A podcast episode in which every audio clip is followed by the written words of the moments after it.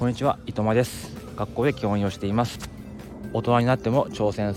大人だからこそ勉強するをテーマに大人のチャレンジを応援していくチャンネルです。え本日はボーナス何に使う？ということでお話をしたいと思います。まあね、あの会社員などの方は、えボーナスの時期だと思うんですけども、えー、使い道決めているでしょうか、えー、僕はですね、えー、まだねあの、まあ、いくらもらえるかとか、まあ、出るかどうかもねまだあのちゃんと出てませんから何とも言えないんですけども、まあ、あの妻の方はあの、まあ、出たそうです。でなんかこう今までで一番あの良かったということで、まあ、時短勤務をねしてるんですけどもあの子育ての関係でね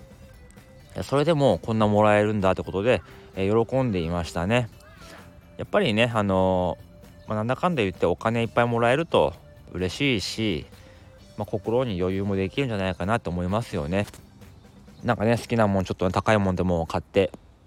楽しんでもらえればいいかなと思うんですけどもさあ僕はというとどうするかってことなんですけどこれまで浪費癖がねすごかった時はもう毎月赤字だったんですねだから例えば20万給料があっても出費が30万とか25万とかって毎日毎月マイナスででボーナスの月にやっとねあの、まあ、プラマイゼロとかに戻してまた年末にかけて赤字になってってゼロに近づいてってまた年末のボーナスで、まあ、トントンに戻すみたいなそんな生活をずっと繰り返していたんですけども、まあ、ちょっとねあの覚醒しましてミニマリストとか節約家投資に覚醒しましてえそこからはあの基本的にはボーナスは全部あの、まあ、貯蓄というかねそっちに回すようにしていました。あの会社、でまあ、学校のあの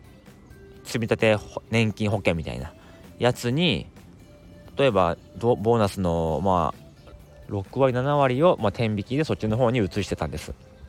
うん、これの利回りが、まあ、0.75から1.25みたいなちょっとまあ銀行よりはね全然いいんですけども、まあ、そういう利回りでした。ただねあの投資勉強していくにつれてやっぱり投資信託でもね今はね 4%5% はあの取れますからちょっとそっち側の比率を上げていこうということであの、まあ、去年ぐらいからその積立年金の比率をほとんど下げてあの、まあ、それまで回してたものを個別株とか投資信託に回すようにしていました。で特にボーナスではその個別株を1個ねあのどんどん買うようなこともしていましたね。ってことで、うん、今年株を買うんだったら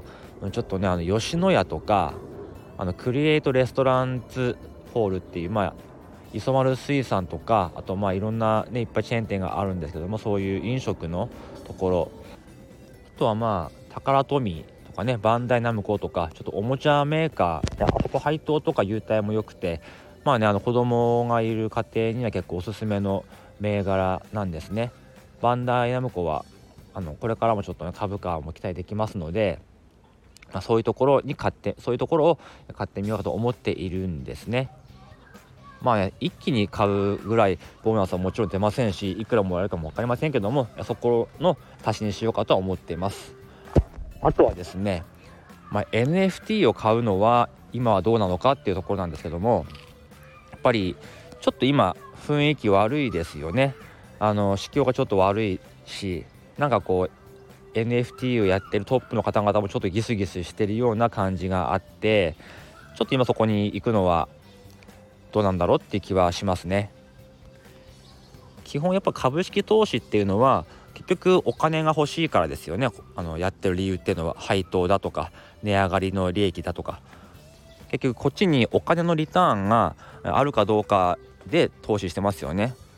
えーと、値上がりも期待できないし配当も優待もないっていう株には多分誰も投資しないと思うので結局株式投資をしている人はお金が欲しいんですよね。そのためにやってるんですよ。あの別に悪い意味じゃなくて。ただ NFT に関してはやっぱりねあのま、それを投資と見るのはやっぱり良くないかな危険かなと今思います。やっぱりあれは消費として見るべきだと思います。実際にね売ったりもできるんですけどもあの先日もねあのあるものを、売ったからその売った人がすごい嫌な目に遭うみたいなことが、えー、ありましたね。特にその今回は、ね、その嫌な目に遭った人っていうのはねあの僕が一番大好きなクリエイターさんだったのでちょっとショックでしたねそんなこともあるんだなと思ったりしたのでやっぱり占いっていうことが前提なのであればやっぱり投資としてあのボーナスとかを突っ込むのは危険ですよね。ほんでそう消費として考えた時にさあ果たして20万もするものにボーナスをポンと使っていいものかってところはやっぱりマネーリテラシーが問われるんだと思います。20万ぐらいのね消費をポンとしてもいいようなボーナスがもらえるんであれば別にいいですけどもそのね20万円があの自分のボーナスのねあのどれぐらいの割合を占めてるか。半分とか3分の1とか占めてるようだったらちょっとそこはねあの控えた方がいいんじゃないかなと思います。まあ、欲しいのありますけどもね。ありますけどやっぱりそう買ったところで、うんまあ、自分の満足で終わっちゃう。その後のリターンとかねあの、まあ、リターンというか金銭的なねあの面での投資にはならないのかなってもちょっと思いますので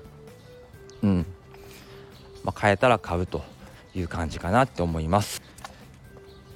でですね、あのー、まあ、自分も昨日ですね、えー、2ヶ月ぶりに NFT 新作を、えー、リリースしました。今回はマニフォールドという、あのまあ、ミントサイトですね、そちらの方で、あの販売をしました。こちらは一点物ではなくて、あの何枚でも誰でもあの買えるような形にしています。えーと、これはですね、えー、まあ、いろんな人に知ってほしいなとか持ってほしいなという思いが、えー、あって、えー、作ったものなんですけども、えー、いつもはね0.01イーサで、ええ販売してるんですけども今回は0.005イーサで、え半分の値段で、えやっています、まあ、もちろんこちらもですねあの全く投資的なものではありません、え金銭的な価値はありませんけども、まあ、ちょうどねあの6月で1周年を迎える、まあ、1年間ね走ってこれたということです、えー、全くね売れずに終わるのかなとか1年続くかなんて思ってませんでしたけどもなんとかねあのお迎えいただいたりして、えー、1周年迎えられます、えー、よければあのここでホルダーになっていただければいいかなと思います。あの来週ね僕の誕生日でもありますので、まあ、そういう意味も込めてちょっとね今回は応援いただければいいかなと